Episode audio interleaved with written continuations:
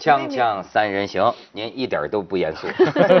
所以到我们这儿的这个经济学者啊，都不能太严肃，严肃不起来了。哎不是，而且你的名字好，陶然啊，陶然就感觉是逛公园的是吧？快乐的样子，对对对对。哎，您觉得经济最吸引您的是什么？你说是中国经济还是整个经济学？就是您研究的这个科目。啊，那因为我自己研究主要是研究这个呃政府和市场这个的作用，就是中国经济里面可能咱们政府发挥了什么好作用，或者是哪些方面发挥的不太好，所以这个方面，所以我主要在研究这个政府的行为对对市场的干预。哦。那今天咱们可以请他谈谈这个政府的不太好的作用，开玩笑啊，不是我我现在就觉得就是说现在越来越多的人都入市，哎，你买股票了吗？哎呀，我这一一笔血泪史，待会儿再跟你讲。我哎，我这个过去从来不懂的，嗯，我现在都买了，嗯，是是就是这样，因为我记得很清楚，五月份的时候，然后呃是一个采访对象跟我说。该买了，然后我说我不懂，他说没关系，他说你这样理解，这个是国家要给你发福利了，然后你就买吧，这就相当于澳门给居民每个人发一个大红包。他说现在就是政府想给你发大红包，我一听他发大红包，咱不懂咱也买吧，哎，刚开始还真是觉得拿到红包了，哎，我说他这个理论还真对，赚了。刚开始那五月份的时候肯买，肯定还都赚了啊。但五月份入市人后来都差不多。然后后来，然后呢，我也我也是说，像我这种不懂的人，好，他说没关系，说我估计这个大红包应该能发到十月份，至少持续到十月份。然后那个，所以起起伏伏时，我就坚信一直要扛到十月份。后来我现在已经麻木不仁了，现在每天一一一会儿红一会儿绿，我想随他去吧。我现在已经已经。你赚了为什么不跑呢？因为我就想着红包要发到十月份，结果七月份就完了。没想到，然后现在变成万众一心，别让李嘉诚跑了。哎，您觉得跑是个什么词儿？在这个股股市里边，为什么大家现在都用跑来说事儿？说你跑跑不跑得了？该跑了，你看净这么说。对，这大概我想反映大家对整个中国经济，包括股市里面的一个信心不是非常足啊。因为我们这几年这这今今年，尤其今年开始，这个很多这个啊担保啊泛亚跑是吧？然后这个担保公司的也跑路，然后还有这个很多企业家跑路，搞房地产的也跑路。对，这说明这个经济可能真正进入了一个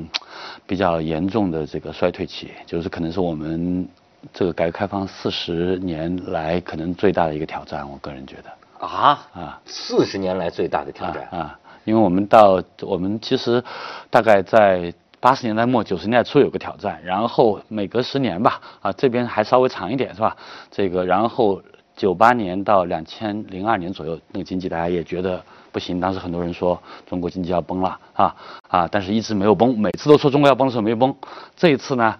那大家这个，我们零八年金融危机以后，中政府搞了个强烈的刺激，经济又又嗨了几年，是吧？四万四万亿啊，四万亿十万亿啊啊！然后呢，到现在呢，这个那个这这些政府的措施，它实际上是有负效果的啊。现在这个负效果开始出现，房地产泡沫，股市呢，今年想弄一个泡沫，弄了一半就爆了。嗯，但是它，但它实际上整个也反映整个实体经济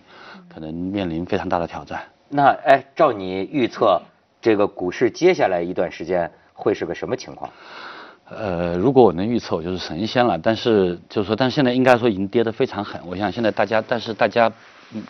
我碰到了很多人跟我讲，反正牛市可能没有了啊，是不是熊市呢？还要看看政府后面还刺激不刺激。啊，但是又是个猴市，有的人说是个猴市，上窜下跳 啊，有的人说反正是个神经病市，今天千股涨停，过两天千股跌停，反正就是说，如果你不是神经病，你就别在里面待着了。哎，您您那您说现在我该抄底儿了吧？呃，那个如果有钱的话，还是别抄了。哎，你说，所以我这新手啊，我发现我可能你们听着都特可笑，我我手机上有一个这个软件你知道我怎么买股票？我啪一摁，我就看。这个股票啊，五十二周，对吧？它曾经达到过的历史最低价，就最便宜。我就看，哎呦，它跌跌跌跌，跌进到几乎最低价，我就买进去了。哎，这路子对吗？呃，这看你买什么票了，对吧？还是说什么有没有有有有有很多票可能是这个这个没有这个这个最低，只有更低。呃我们包括我们一些创业板的票，我们现在这个创业板它实际上，它当然是呃新兴经济，但是呢，如果整个经济不行，我们以前给它非常高的一个估价啊，但是如果大家对未来整个经济没有信心，这个估值都会下降。所以你现在看起来它可能估值已经比原来哎比可能一两个月前跌了。一半或者三分之二，但是它可能最后可能跌跌跌个百分之九十也不是没有可能，有一些爆爆炒的票。那您您买股票吗？这个我也套了，呃 不过我还好一点。经济学家 对对对对，就是说呃我也赶上这个股灾，但是当时我正好买了一个票呢，这个停牌了，所以所以还不知道复牌以后会怎么样呢。现在还停着呢还停着呢。啊好家伙，你不看敢开，不敢开。对，你看那个咱们国庆的时候股呃不是国庆就阅兵的时候，那啊个股市不休市了几天嘛？他不是讲那个彭博社的那个头条，就是说呃他那个英文单词我忘了，大概的意思就是就。呃这个这个神经病的中国股市啊这两天休息，咱们也可以安静一下，大概是这意思，把世界都给搅的这哎个，但是我我现在发现一个啊，就是这个炒短线，嗯你其实我就觉得可以养活一个家庭主妇。我我自己琢磨着啊，你看有时候你大家一天里啊，它有个涨落的，嗯那其实你你只要密切的看，就全天盯在那儿看，是吧？就便宜的时候买进来，高的时候卖出去，便我老我老觉得这玩意儿能挣一个月工资，挣点小钱儿。呃，那你得非常呃懂技术，而且最好还得那，而且就说你得非常懂技术，而且懂技术，这事实上证明就是好多懂技术人这轮股市也死了，呃，这种你你今天看了下，他说不定明天。再来个跌停，对后面再来个跌停，这时候你就割了。可等你割完了以后就跑了，这个股市很难预测，因为我们这股市现在包括这个这一轮股市里面很多庄、很多很厉害的明星经理或者私募也都死翘翘了，所以你、啊就是自你你说杀那个都跳楼的，啊，嗯对，但就是是就是他们可能很很多年、十几年、几十年的这个努力都毁之一旦。嗯啊，这个非常残酷。一般，所以主妇能够挣工资，嗯，那个这个估计还是挣老公的钱 稳妥一些。大家都这么想的，便宜的时候买，那个贵的时候卖。问题是那个便宜，什么叫便宜？你你这今天的价相对于昨天是便宜了，就像他，我也是那么个心理。嗯哎，我一想，这好像一看百分之十跌嘛，嗯我想哎明天可以抄底了。一买了之后，第二天咣咣咣，然后它往上爬的时候，因为它。基数不一样嘛，你跌的时候是从高位跌的，它百分之十，那那幅度大呀。然后涨的时候它基数低，百涨个百分之十还没爬到你那个时候，哎所以我现在基本就不看了，我想随它去吧。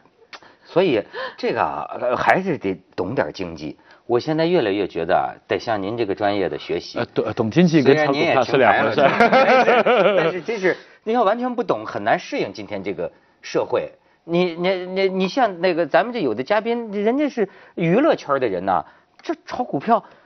他他比比我拍一年的戏挣的还多呀！这几几几几天之内，你这个东西啊，那是赚了钱的人告诉你，他可能有一些特殊的信息，啊那亏的人他不会干，不会跟你讲，对吧？说不亏了时候定大部分人不说是吧也亏了，对。对我这个 我有证明，上次就是跟我一起做节目，就在你们这儿一个嘉宾回去车上的时候跟我说，看那个谁谁谁最近老拍电视剧吧。那就是钱都赔光了，所以就 哦对对对，待会儿告诉你这是谁。啊对对对对然后说了，我心里就平衡多了。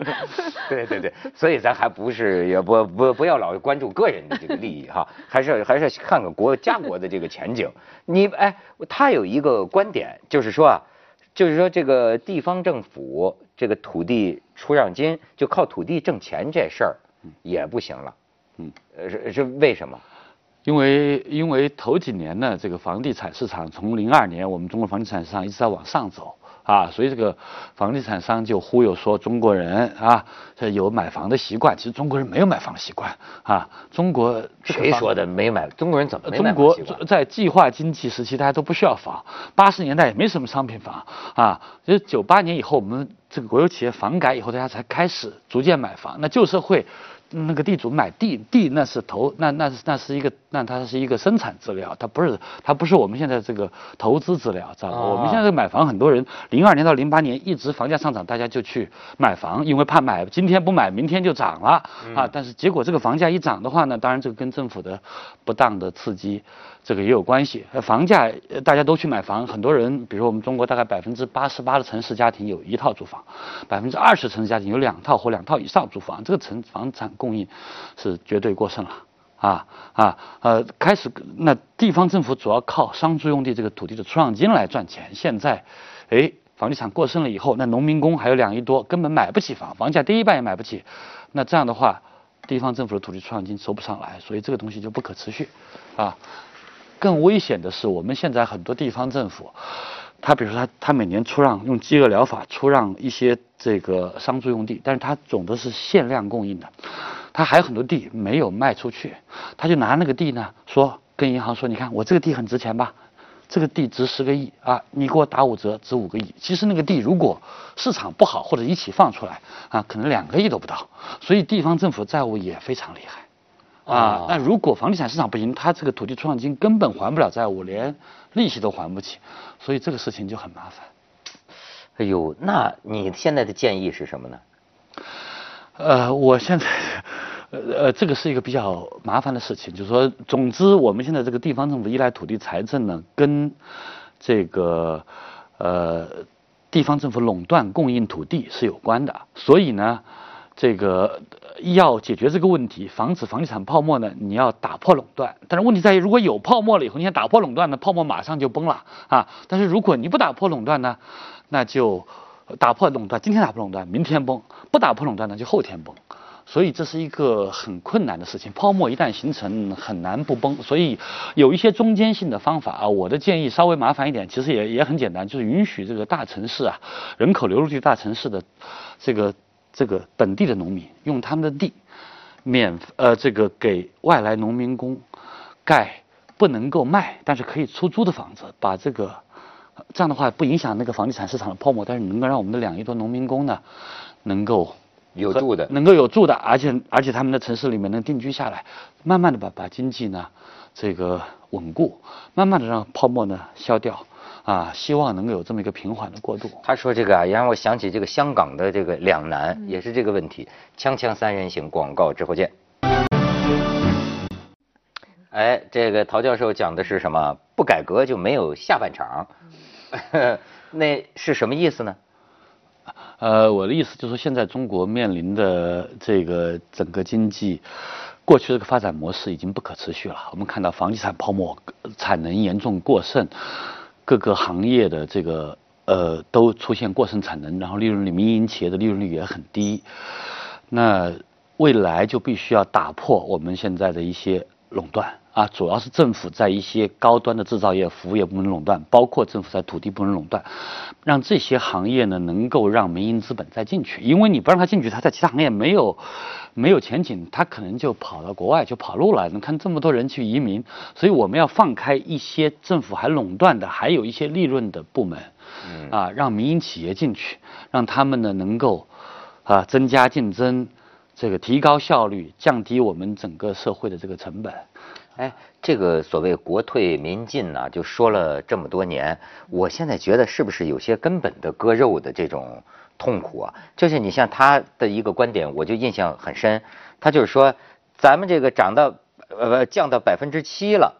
我们就呃老百姓都觉得好像经济不好了，对吧？可是实际在欧美国家在百分之二，大家觉着也没什么问题。他说一个呃很关键的问题就是这个蛋糕啊，这这经济发展的成果大部分都被这个公共部门啊。这种就是甚至是国企啊拿走了，老百姓在这个里边得到的份额很少，所以你非得把它火车给顶到这么快速，老百姓还觉得收入在增长，还能够活下去，对吧？你要再跌，你要到百分之五呢，我估计老百姓就完了。对。对，但是而且如果房地产泡沫真的出了问题，可能就不是百分之五，因为你看全球很多其他国家，当它房地产泡沫，什么西班牙、什么爱尔兰、美国的次贷危机都是房都跟房地产泡沫有关，那个经济就变成负增长，那这个局面就不可想象了，啊，这也是为什么我们现在政府一看经济下降，马上又开始放水刺激一下，是吧？啊。但是这种刺激的话，如果你不打开那些放水没问题，但是光放水不改革是不行的。你那国有企业垄断呢，对吧？其实打破垄断，我觉得让民营进去，呃，然后给社会创造更多的财富，政府可以多抽税嘛，对吧？嗯啊，社会可以保证稳定嘛。哎，李晶，你对这个民营企业有没有采访过？啊，我们就一个是采访过，另外你身边有很多人，他不还是也在在做这些投资吗？我也是听到他们不少抱怨，其实也讲到这个什么跟刚才说那个理财啊那个有关系，就是说他们根本贷不到钱，因为他们是小的，比如说小的经济实体，那银行根本不信任他。那我想做一个生意。我根本没没办法跟国字号的抗衡，那怎么办？他就跑到民间借贷，就高利贷啊。嗯明明知道很危险，但是他也没有办法，就是说，比如说我我只有拿到这笔钱，我才能能做下一个事儿对，我才能去往往下面去去运转起来。所以他们有很多的抱怨，就是说你这个你根本得不到，呃那银行也没有办法，银行说这个我也不敢贷给你们，所以感觉就他们好像都是一种那个。呃，就是都都会觉得这个问题不知道这个 问里面就有一。个困局。你比如说，我们现在这个银行系统很多是国有银行的，他把钱呢贷给地方政府的投融资平台，也是国有企业或者是央企。呃，其实这些投资呢，这些央企和地方政府投资可能也很差，甚至更差。但是呢，如果我贷给他，是吧？出了问题，那是左口袋到右口袋，他的责任会小一点，对吧？啊，是嗯，这而且他们能拿到利率反而更低，这个利率又鼓励他们去做一些无效的投资，所以这个完了以后就会形成一个恶性的循环。嗯所以你看，咱们就说这个跑了哈，我怎么觉得我特别羡慕这个跑了的人，就是我身边就有这个朋友啊，也是当年也是呃富豪，很很有钱，我就发现你这这人家现在整天过那日子，我就太羡慕了，就是他，哎。今天这儿玩玩，明天那玩玩，跟朋友喝喝普洱茶，全是享受人生。然后我就问他，我说怎么？他说主要是啊，我把这个野心给歇了。他说：“你看这个当老板当到一定程度，他就说你像马云呐、王健林，他说你说这些人他们还为了什么在奋斗呢？对吧？就是说他可能为了一个数字，他可能觉得某个数字在彰显他人生的这个成就。他说这事儿我就撤了，我就退了，就我这这这个厂子不开了，因为本身也贷不到钱，或者是你说的这个什么产能过剩，不。”这全全开了，该卖的早都退了。他说：“我现在这个钱，一个就是买房子，全世界各地买房子，对吧？哪儿哪儿房地产市场好，我就买嘛，对吗？然后剩下的一部分钱放在股票，哎，之前已经挣了十几个亿或者几十个亿，你说这种跑了的，哎，家里在移民到了澳大利亚或者到了美国，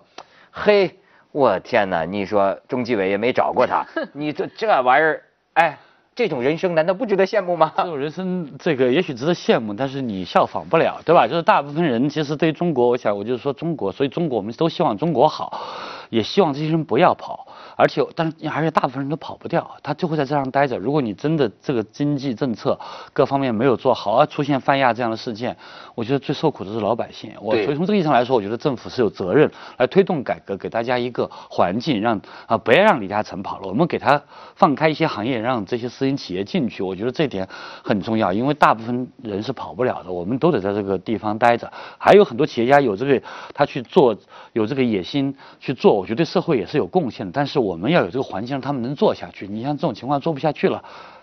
那那不仅是他的悲哀，我觉得是全社会的悲哀。改革能防止这个这个泛亚骗局吗？呃，呃我们一方面要改革，要放开一些部门啊，另外一方面要严格监管，这个是属于不能放开的，把他抓起来就完了。严严格监管啊，对对对对。哎，那你既然谈到这个说李嘉诚跑了，这也现在在香港是热门话题。你作为这个研究经济学的，你怎么看？那那文章你看了吧？呃，我看了，我看了，对，呃，我觉得是这样，我觉得李嘉诚是一个非常聪明的商人啊，他知道在什么时候该撤出去，什么时候该进来，他在香港就能做到这一点，在大陆他做的更重，我觉得他主要从他商业利益，呃，我觉得他对中国的经济形势判断的是很准的啊，我觉得这个这一点你不得不佩服他，精明过人啊，精明过人，那确实是厉害啊，他不知道他卖给谁了，反正接盘的肯定肯定亏了。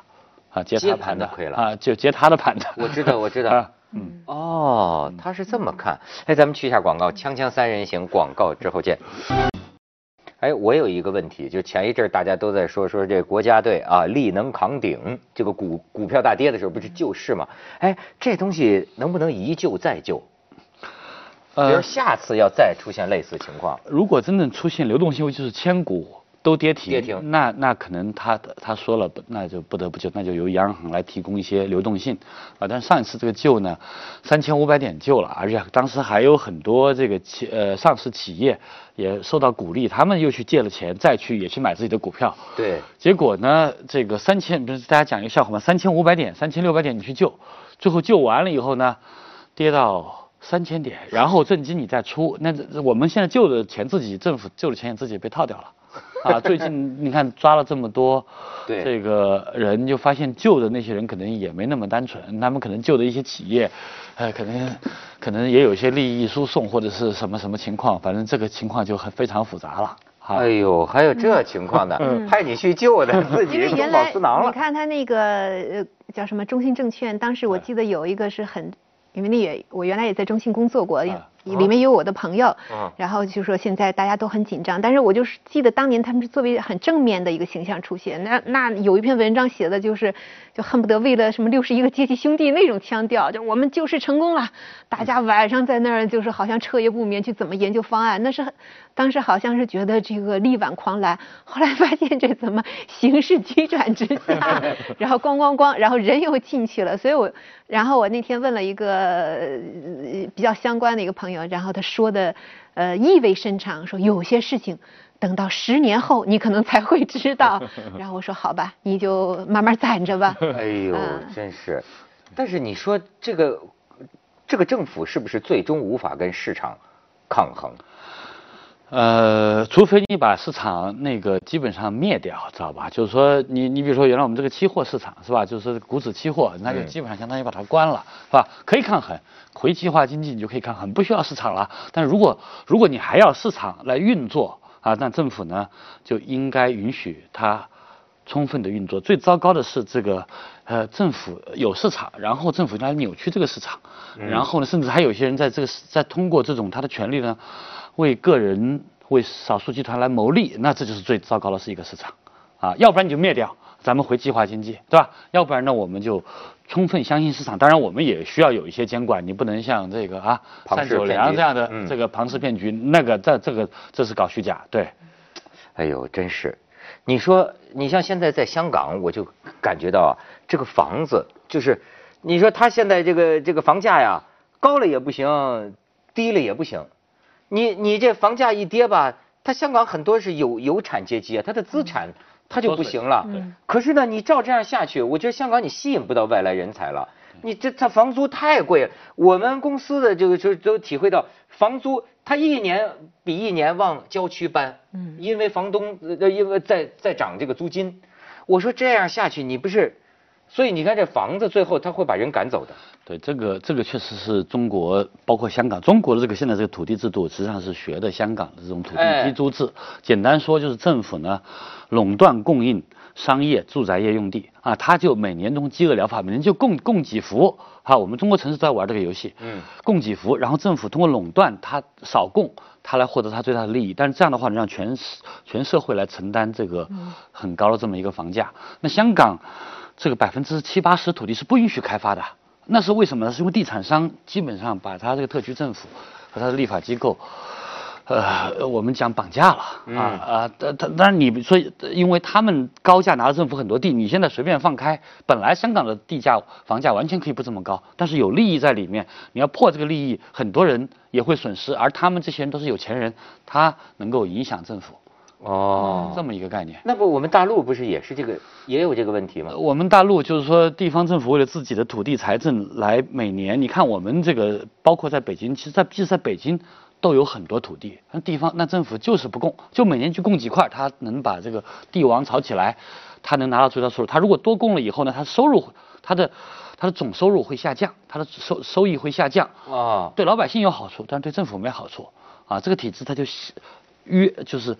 让这个让这样地方政府他必须会这样做。哎，那这个小产权房你怎么看？所以小产权房呢，就是一个就是我们未来可能这个呃必须要破局的一个方向。呃你我跟大家举个例子，你在深圳，它的商品房房价是很高的，嗯，可是大部分在深圳打工的人，哪怕是农民工啊，他能够一千块钱、一千五百块钱，在不错的地方租一个这个一千块钱、一千五百块钱在在这个地段还不算太差的城中村租个一室一厅、两室一厅，那我这样我和我的家人、孩子，我们就可以在这里。所以这就是为什么盖出小产房，因为深圳地方政府当时控制不力，知道吧？这些本地农民都盖起来了啊，实际上解决了深圳一千多万这个一千万流动人口一半以上的人的居住问题啊。当然，这小产权房呢，它们盖的不是非常规范，那是因为政府说你们是非法的，大家只有私搭乱建。如果现在我们说允许你盖，啊，然后但是你必须按照规范的改，那么我认为这个方向呢，就是说就是我们未来发展方向，用通过市场机制来让本地的农民给外来农民工提供住房，这就是本身就是市场化的一个方向，你觉得北京也可以这么干？全国各地都可以这样。那那些应该这样现有的那些小产权房，能能能到合法状